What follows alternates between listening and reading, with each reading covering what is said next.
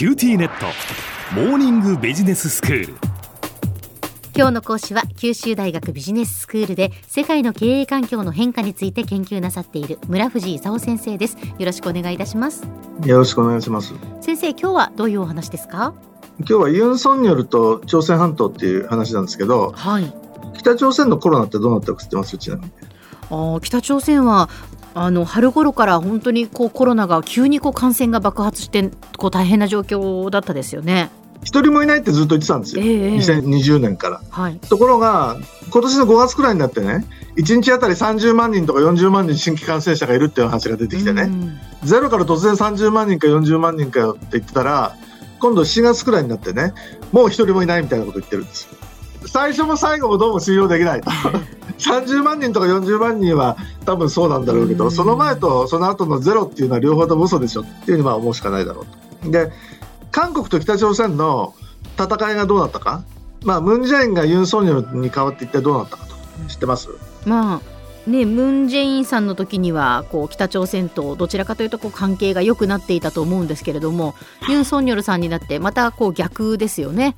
こう北朝鮮に対してやっぱり厳しい態度を取っているのでそれに対してこう北朝鮮も怒っているっていう、まあ、そういうことですよね。まあ正確に言うとムン・ジェインは、ええ。あの関係を良くしたかったと。うん。実際に良くなったわけじゃなくて、あ良くしたかっただけでね、はいはいはいはい。あの相手は約束守んないって言って怒ってたんでね、うん良くなったわけじゃないんだけど、でもあのムン・ジェインはよくしようとしてた、はいはい。でユン・ソンニョルは別にそんなこと思ってないと。うん。でユン・ソンニョルさんが何言ってるかっていうと、あの普通の国になろうっていうんだったら、お手伝いもあの同民族だからするけど、核をなんとかとかミサイルをなんとかっていう話をするんだったらね、うちだって守んなきゃいけないことはしますよと、あの危ないもの持ってるんだったら、核ミサイルを先制攻撃するというようなことも、うちとしてはしなきゃみたいなこと言ってね、うん。先制打撃の話が出てきたんですよ。はい。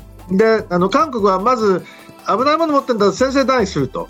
で北朝鮮のミサイル飛んできたらそれを撃ち落とすと。でそんなの撃ったっていうんでこっちも撃つと。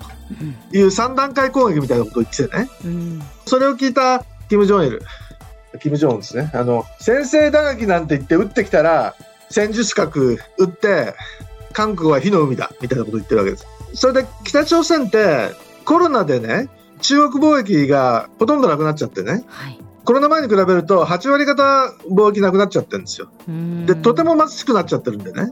もう死ぬ前に戦術核ミサイル撃つかみたいなことをね、やってもおかしくない状況なんで、ちょっと怖いんですよ。でちなみに中国とかロシアが何してるか知ってます？北朝鮮に対して。どうしてるんですか？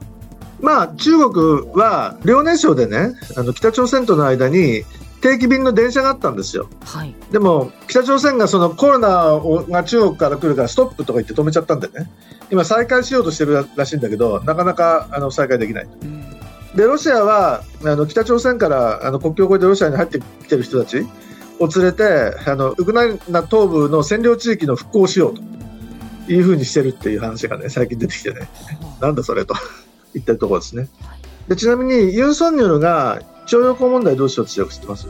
これはあの解決にまあ向けてというかあのちょっとこう良くなるのが期待されるんじゃないでしょうか？期待されるんですよ。期待がどうなるかはちょっとわかんないんですけど、ええあの、もともと1965年のあの日韓請求権協定で問題があったら韓国政府が責任を持って解決するとはい。いう話になってて、2015年の日韓合意で慰安婦問題も最終的かつ不可逆的にこれでおしまいということで日本政府はちょっとお金出したんですけど、ええ。国民を代表してない政府が約束した約束は無効であると。いうふうにムン・ジェインなんか言ってたやつ？はい。が今回のユン・ソンニョルさんは国の合意だから合意であるということで払わなきゃいけないお金は日本に代わって韓国政府が払いますと。いうような方向で収めようとしてるんですけど韓国国内はそれじゃ嫌だっていう人たちが結構いるんでね。うん。まだまだ分かんないと。うん。韓国の政治経済って今どういうふうになってるか知ってます？韓国の政治経済今どういうふうになってるんですか？あのムン・ジェインからユン・ソンニョルに大統領変わったでしょ？はい。だけど国会はねまだムン・ジェインの共に民主党の方が多数なんですよ。ねじれている状態ってことですね。ねじれなんですよ。ええそのユン・ソンニョルは国会の少数派なんでねはい。いろんな法律を作ろうと思ってもね作れないと。う、ん。それで2020年のコロナ1年目ってのはマイナスだったんですよ。うんで2019年に大体2%成長ぐらいでで21年に4%成長ぐらいだったんだけど韓国も結構オミクロンにやられてね、ええ、今年の見通しは2.7%ぐらい成長の予定という感じですね。うん。そのコロナですけれども先生韓国はその新型コロナウイルスに対して今どういう対応を取ってるんですか？基本的にウィズコロナ、はい、他の欧米と一緒。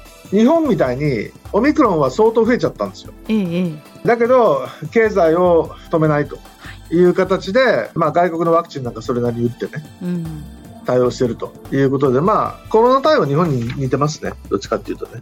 ああそうなんですね。では先生今日のまとめをお願いいたします。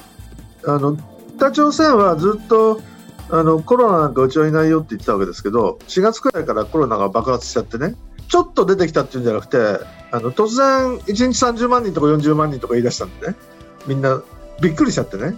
で北朝鮮の頃はみんなデータが手に入らないもんであのいろいろ想像してるだけでね。あのゼロっていうのは嘘に違いないっていうのはみんな想像できるんだけど30万人とか40万人って一体どうやってカウントしてるのかなと。それでそれに対してあの薬草を使ってるとか言うんでね。で外国のワクチンはなんか使わないみたいなんでね。それで最近はなんかコロナに勝利してゼロになったとか言ってるみたいなんでね。ちょっとなんだろうなというのはよく分かんないですね。でコロナはなんかまだやってるんですけどその弾道ミサイルもあの核ミサイルに向けていろんなことやっててね。であの核ミサイルは近いところでは韓国と日本遠いところではアメリカのワシントン向けに完全にできてるわけじゃなくてまだちょっと技術的な問題があってでこれを解決すれば本当に撃ってくる可能性があると。いうことでちょっと心配な状況ですね。うん。で韓国のユン・ソンニョルっていうのは大統領にはなったんだけどあの国会はあの野党の方が多数を取ってるんでねねじれがまだ1年半くらい続きそうだというような状況です。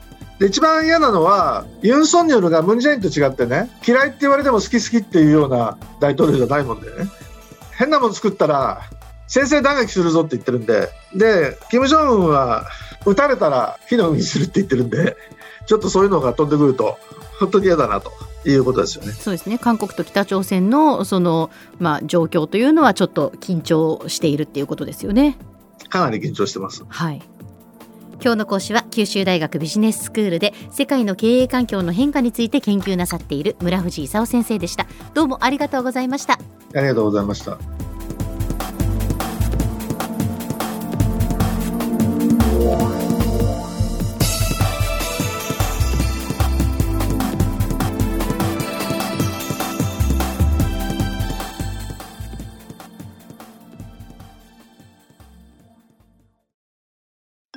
ネット。